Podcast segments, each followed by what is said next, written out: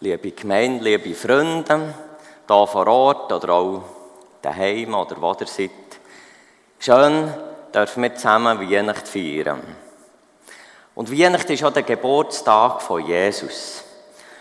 Und da denken wir in erster Linie gerade so ein bisschen an das kleine Jesus-Baby, vielleicht sogar noch an die außerordentliche Zeugung durch den Heiligen Geist oder nachher an all das Beschwerliche, der Weg nach Bethlehem, die vollen Hotelzimmer, die Hirten, die Sterndeuter, vielleicht sogar auch noch die Flucht nach Ägypten. Aber jetzt stellt euch mal einmal Folgendes vor. Wir würden jetzt einen anderen Geburtstag feiern. So unter Freunden, in der Familie. Die wir uns jetzt vorstellen, die Jubilarin, die ist irgendwie zwischen 20 und 30-jährig. Und jetzt wird hier nur an dieser Geburtstagsfeier nur geredet über die Zeit vor Schwangerschaft, dann, was dort alles schön und schwierig war. Und mit der Geburt. Oder nachher, was das kleine Baby, das jetzt eben eine erwachsene Frau ist, was das alles für Kabis gemacht hat. Das ist so ist eine Geburtstagsfeier nie, würde ich mal einmal behaupten. Das ist klar, das darf ein Bestandteil sein, das, was ich gesagt habe. Aber nein, haben wir doch jetzt hier eben die junge Frau vor uns und, und nachher kommen wir irgendwann in die Gegenwart. Und wir freuen uns darüber, wie sich die Frau hat entwickelt. Vielleicht schulisch, beruflich, Vielleicht ähm, schaut man auch schon ein bisschen in die Zukunft. Vielleicht heiratet sie nächstes Jahr. Vielleicht bekommt sie nächstes Jahr ein Kind. Vielleicht macht sie irgend beruflich einen Schritt vorwärts. Und man freut sich natürlich an dieser Frau, wie sie heute da ist und was sie einem als Familie, als Freunde bedeutet. So würde ich sagen, ist eine normale Geburtstagsfeier. Und das hat mich nachher dazu gebracht, mal einmal heute an diesem Weihnachtstag nicht irgendetwas rauszunehmen von diesen Geschehnissen rund um Bethlehem um, sondern das Spektrum ein bisschen aufzutun. Und zwar ein bisschen ganz weit aufzutun. Und der Titel der Predigt, der habt schon gehört, für den König.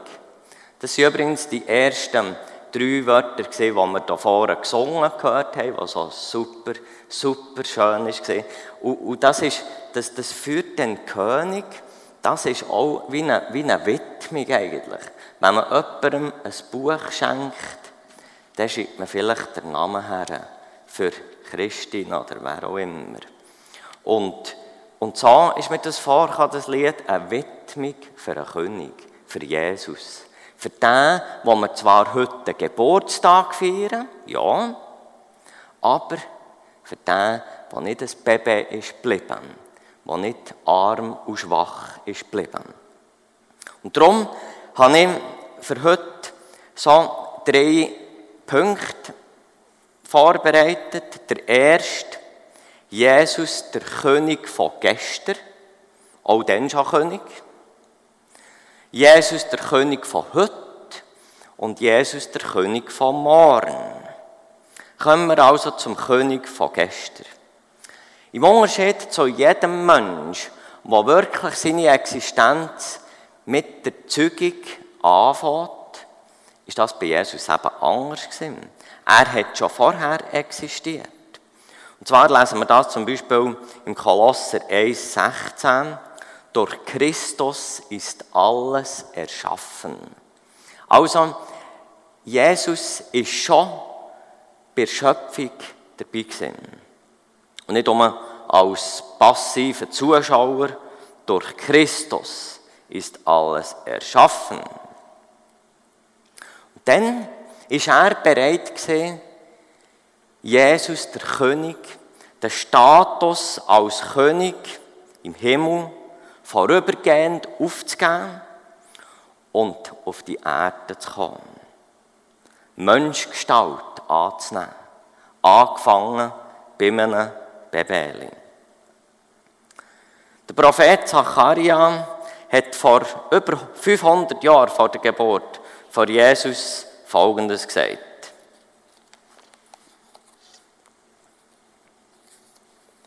Freut euch, ihr Menschen, auf dem Berg Zion. Jubelt laut, ihr Einwohner von Jerusalem. Euer König kommt zu euch. Und dann sind so zwei Eigenschaftswörter, die ich kurz etwas sagen dazu. Er ist gerecht und bringt euch Rettung.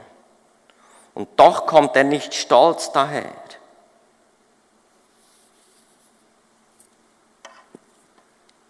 Warum ist er auf die Erde gekommen? Aus Liebe zu den Menschen hat Gott Vater seinen Sohn geschickt auf die Welt. Und er ist Helfer gesehen, wie es vorausgesagt ist vom Zacharian. Helfer, indem er sich den Menschen angenommen hat. Und er hat sich den Menschen angenommen, auch denen, die nicht fromm waren, auch den Sünder, auch den Unbedeutenden, auch den Ausgrenzten, auch den Kranken. Und schließlich ist sein Hauptauftrag alle Schuld der Menschen auf sich zu laden und dafür mit dem Tod am Kreuz bestraft zu werden. Und das ist jetzt das Wort von Recht und Gerechtigkeit.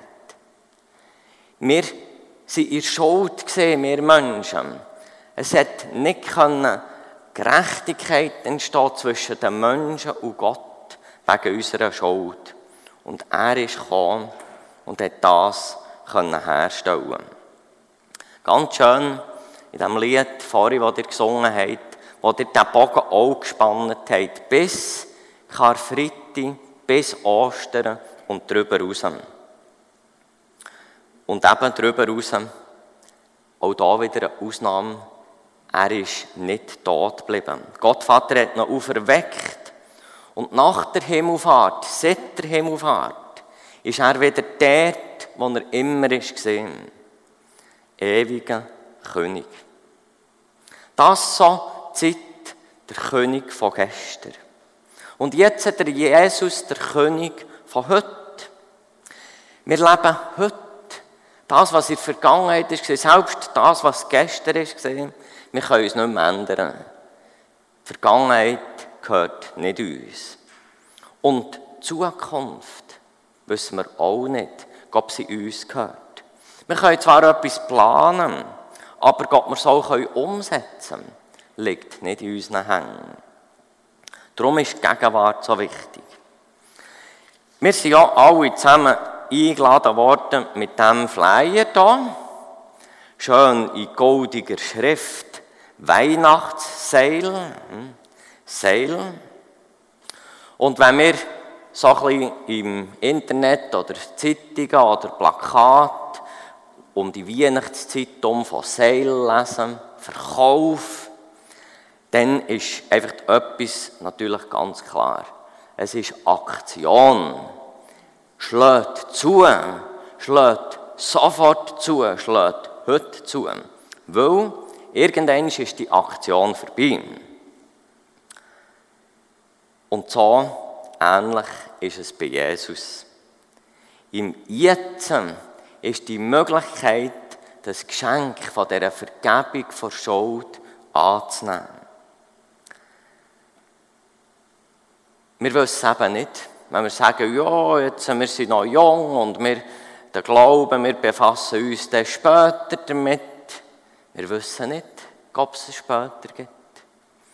Wir wissen nicht, wie die alten Tage mal sind, ob beispielsweise eine Demenz da ist, wo man nachher gar nicht mehr klar überlegen kann. Darum, jetzt ist das Angebot da. Nimm es jetzt an. Und dann noch ein zweiter Punkt zu dem Seil. Zum Weihnachtsgeschenk. Ihr seid jetzt eben vielleicht, habt ihr profitiert von einer Aktion, habt günstig können einkaufen Jetzt tut ihr das Päckchen natürlich, macht ihr ein Päckchen, tut das jemandem schenken und jedes, eigentlich nur, nur die Geschenke gehören am Schluss mehr, die ich auch annehme, die mir jemand anbietet. Also wenn ich sehe, oh, das ist das schönes Päckchen, ja, hey, so super, und nachher laufe ich davon und habe es nicht, dann habe ich es eben nicht. Dann habe ich es nicht. Nur die Geschenke, die mir angeboten werden, gehören mir, die ich auch annehme. Und darum ist es auch da wichtig, bei dem Geschenk von Jesus, bei dem kostbarsten Geschenk überhaupt, das sein Leben gekostet hat am Kreuz. Es gehört dann mehr, wenn ich es annehme. Und so einfach, wie es ein Geschenk anzunehmen ist, wo ich das einfach nehme, wo ich mich freue darüber, wo ich sage, danke vielmals. So einfach ist es bei Jesus. Wir können sagen, Jesus, ich nehme das Geschenk von dieser Vergebung von Schuld an. Danke vielmals dafür. Danke, dass ich mal ewig mit du bei dir darf leben. Ich komme noch ein letztes Mal auf den Flyer zu sprechen. Etwas ist nicht ganz präzise. Es ist zwar nicht falsch, aber es ist nicht ganz präzise. Es heisst hier, mehr als 75% Rabatt. Das Geschenk, das Jesus uns anbietet, das, da gibt es noch mehr als 75% Rabatt und man kann es eben präziser sagen, 100% Rabatt. Es kostet nichts. Es ist gratis.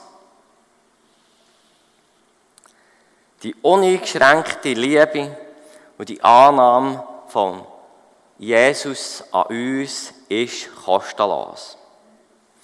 Und vielleicht habt ihr das auch schon erlebt. Ihr habt jemandem etwas schenken die Person hat das auch angenommen, aber dann will sie wie, wie es zurückzahlen auf eine Art. Und jetzt bei Weihnachten ist das vielleicht ein bisschen anders. Ich schenke dir etwas, du schenkst mir etwas, das ist okay. Aber sonst, wenn vielleicht jemand eine Idee hat, mal einmal jemandem etwas zu schenken, ausnahmsweise, dann ist das manchmal fast ein bisschen eine Beleidigung, wenn man das wie zurückzahlen will. Und so ist es auch da. Wir können es nicht zurückzahlen, in dem Sinn. Es freut ihn einfach, wenn wir es annehmen. Und wenn wir mit ihm das Leben gestalten, wenn er die wichtigste Rolle darf spielen in unserem Leben, wenn wir ihn anbeten, als König anbeten, so wie wir es vorhin hier auch während der Anbetungszeit dürfen tun. Darum ist der Titel von diesem Gottesdienst eben, wie ich es gesagt habe, in erster Linie eine Widmung für einen König. Lasst uns ihn anbeten, feiern. Nicht um an seinem Geburtstag heute, sondern immer wieder, jeden Tag, in dieser Art, wie es uns möglich ist und wie wir dazu begabt sind. Lese ich noch, oh, nein, das habe ich schon gelesen, ich möchte ihn einfach noch wiederholen.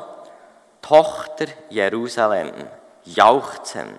Siehe, dein König kommt zu dir, ein Gerechter und ein Helfer. Lasst uns besonders jetzt, wo es so viel Grund gibt zu Frust und zu Ärger, den Fokus auf Jesus setzen, den ewigen König. Und wie es da steht in diesem Vers, Tochter Jerusalem jauchzen. Also, das ist ein Auftrag. Hey, Freude, ruf es raus. Lesen noch andere Stellen. Nehemiah 8, Vers 10. Und nun geht nach Hause, esst und trinkt, Passt auch noch gut zur Weihnacht, Also, wir haben sogar einen biblischen Auftrag. Wir dürfen also, müssen nicht ein schlechtes Gewissen haben, wenn wir, wenn wir gut essen. Esst und trinkt. Bereitet euch ein Festmahl und feiert. Gebt auch denen etwas, die sich ein solches Mahl nicht leisten können. Dieser Tag gehört unserem Gott. Lasst den Mut nicht sinken, denn die Freude am Herrn gibt euch Kraft. Merkt ihr da etwas Motivierendes, Freude, Essen. Und gerade jetzt denke ich, gerade in dieser Zeit ist es wichtig, dass gerade wir Christen als die wahrgenommen werden, die in dieser Dunkelheit eben noch ein bisschen Freude verbreiten können, können jubeln und nicht als die wahrgenommen werden, wo der Frust am grössten ist. Wir haben nämlich Grund zum Jubeln. Und zwar, weil der König nicht um ein König ist von gestern und von heute, sondern eben auch von morgen. Und jetzt komme ich auf das zu reden. Jesus, der König vom Morgen. Jeder König, jeder Herrscher, egal ob er sich gut fürs Volk einsetzt oder ob er seine Macht missbraucht, jeder muss einig abtreten. Spätestens mit dem Tod. Und bei Jesus ist es eben anders. Er lebt ewig. Sein Friedensreich dauert ewig. Und das Coole ist, wir dürfen Teil davon sein. Das Älterwerden von uns, die Reste, die kommen, der Tod, das ist nicht das Letzte. Es endet nicht im Tiefpunkt. Und dieser Hoffnung wollen wir uns bewusst sein und bleiben. Und die Hoffnung vom ewigen Leben, vom Anteil haben, dem ewigen Königreich, die wollen wir raustragen. Jesus ist auch morgen und in alle Ewigkeit der König.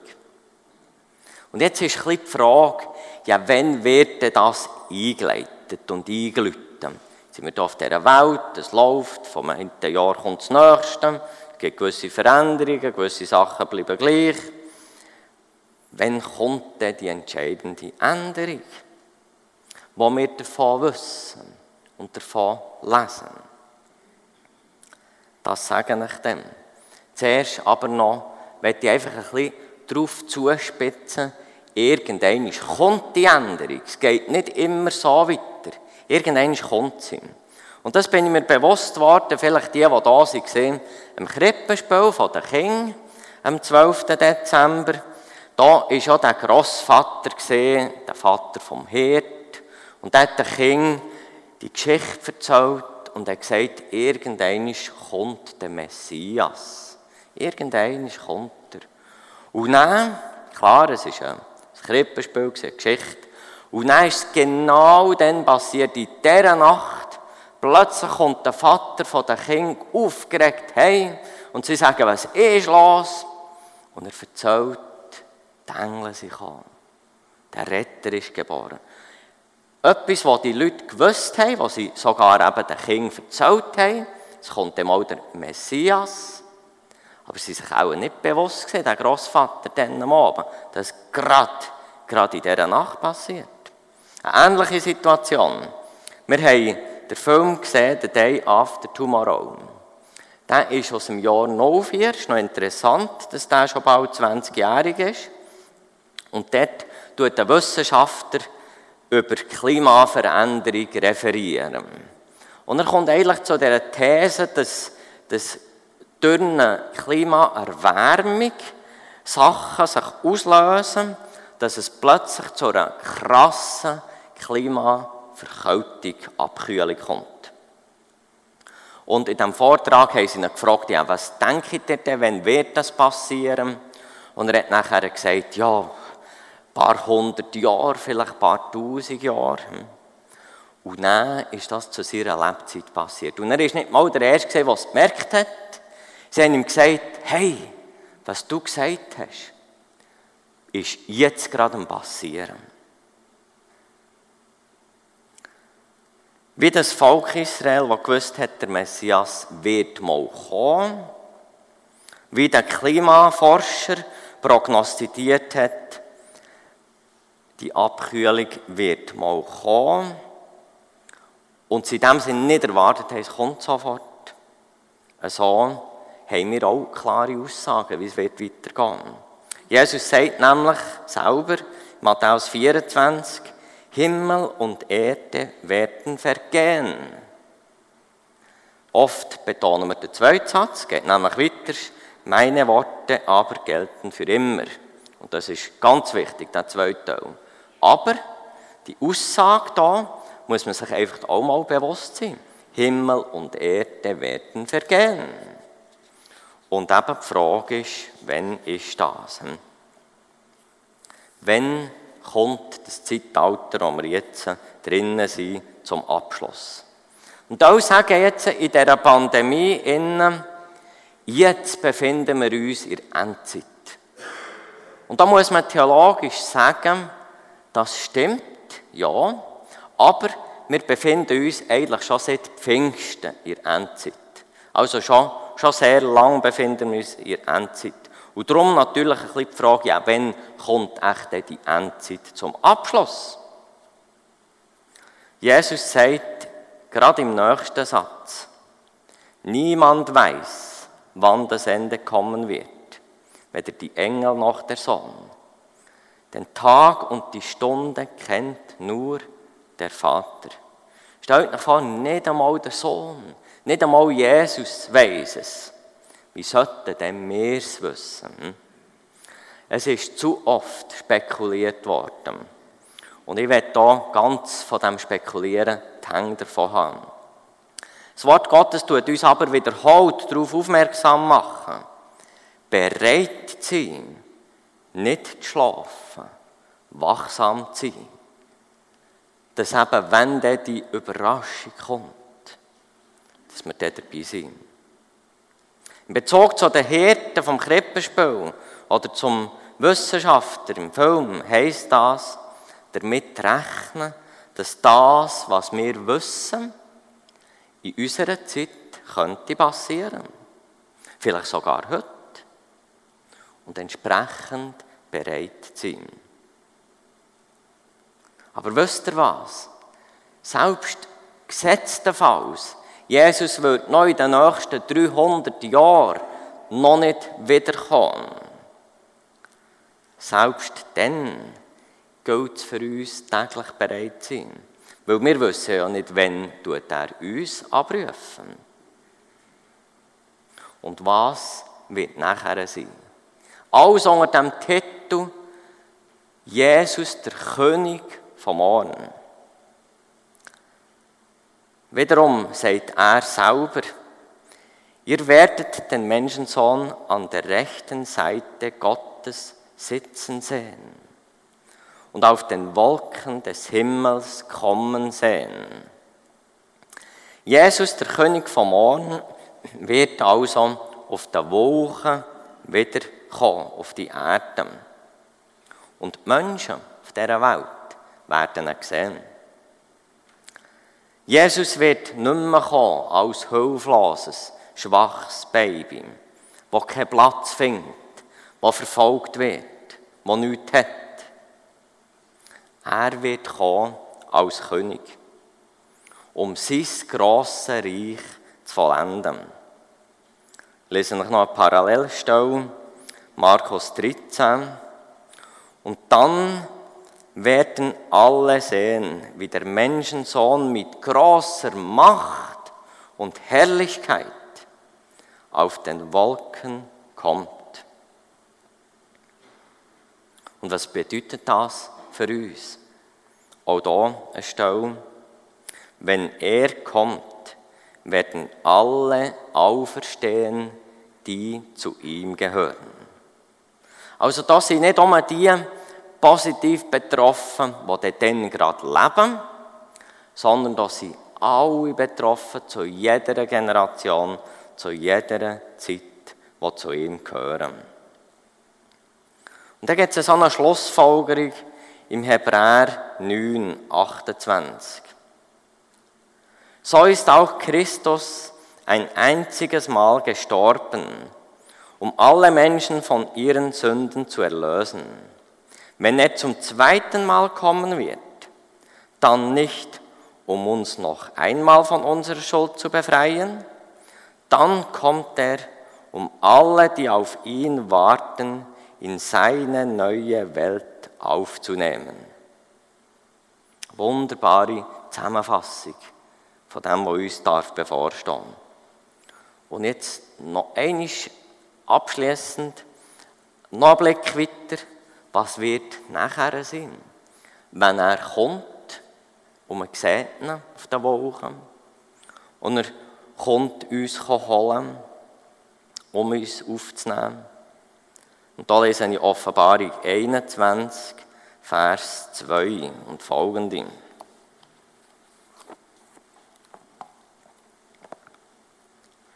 Ich sah, wie die Stadt Gottes, das neue Jerusalem, von Gott aus dem Himmel herabkam, festlich geschmückt wie eine Braut an ihrem Hochzeitstag.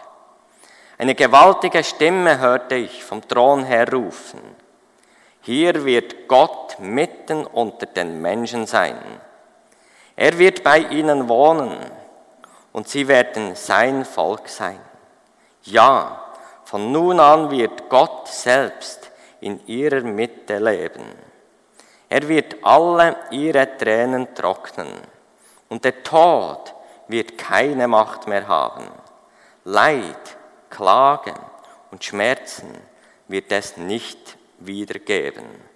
Denn was einmal war, ist für immer vorbei. Da sehen wir so, dass sich eigentlich das wiederholt dann, was sich an Weihnachten das erste Mal sozusagen noch unvollkommen ereignet hat. Da ist eigentlich auch Gott vom Himmel oben herabgekommen zu den Menschen, um bei ihnen zu wohnen. Einfach als ganz Gott und ganz Mensch in Menschengestalt, auch noch ihre Schwachheit drin. Und dann, dann in Vollkommenheit. Das darf unsere wunderbare Zukunft sein. Ewig bei Gott, ohne Tod, ohne Klage. Dann dürfen wir Jesus als König von Angesicht zu Angesicht sehen und ihn anbeten. Vor diesem weiten Fokus lässt uns doch heute Weihnacht sehen und uns engagieren, dass noch viele Menschen auch bereit sind, wenn er kommt. Und in allen Schwierigkeiten, in allen Widerwärtigkeiten, die uns heute so Mühe machen, lasst uns nie vergessen, Jesus ist gestern, heute und morgen der König. Auf das wenn wir uns freuen und jauchzen. Amen. Jesus Christus, du grosser, ewiger König, gestern, heute und morgen. Danke vielmals, dass du bist auf die Welt gekommen. Und danke, dass wir dürfen wissen, du wirst wiederkommen. Wir freuen uns darauf. Und hilf uns du, wir können die Widerwärtigkeiten nicht wegreden, wir können sie nicht ganz ausblenden, aber hilf uns, uns auf den als König zu freuen, der heute schon da ist und wo wir ewig mit ihm dürfen zusammen sein. Amen.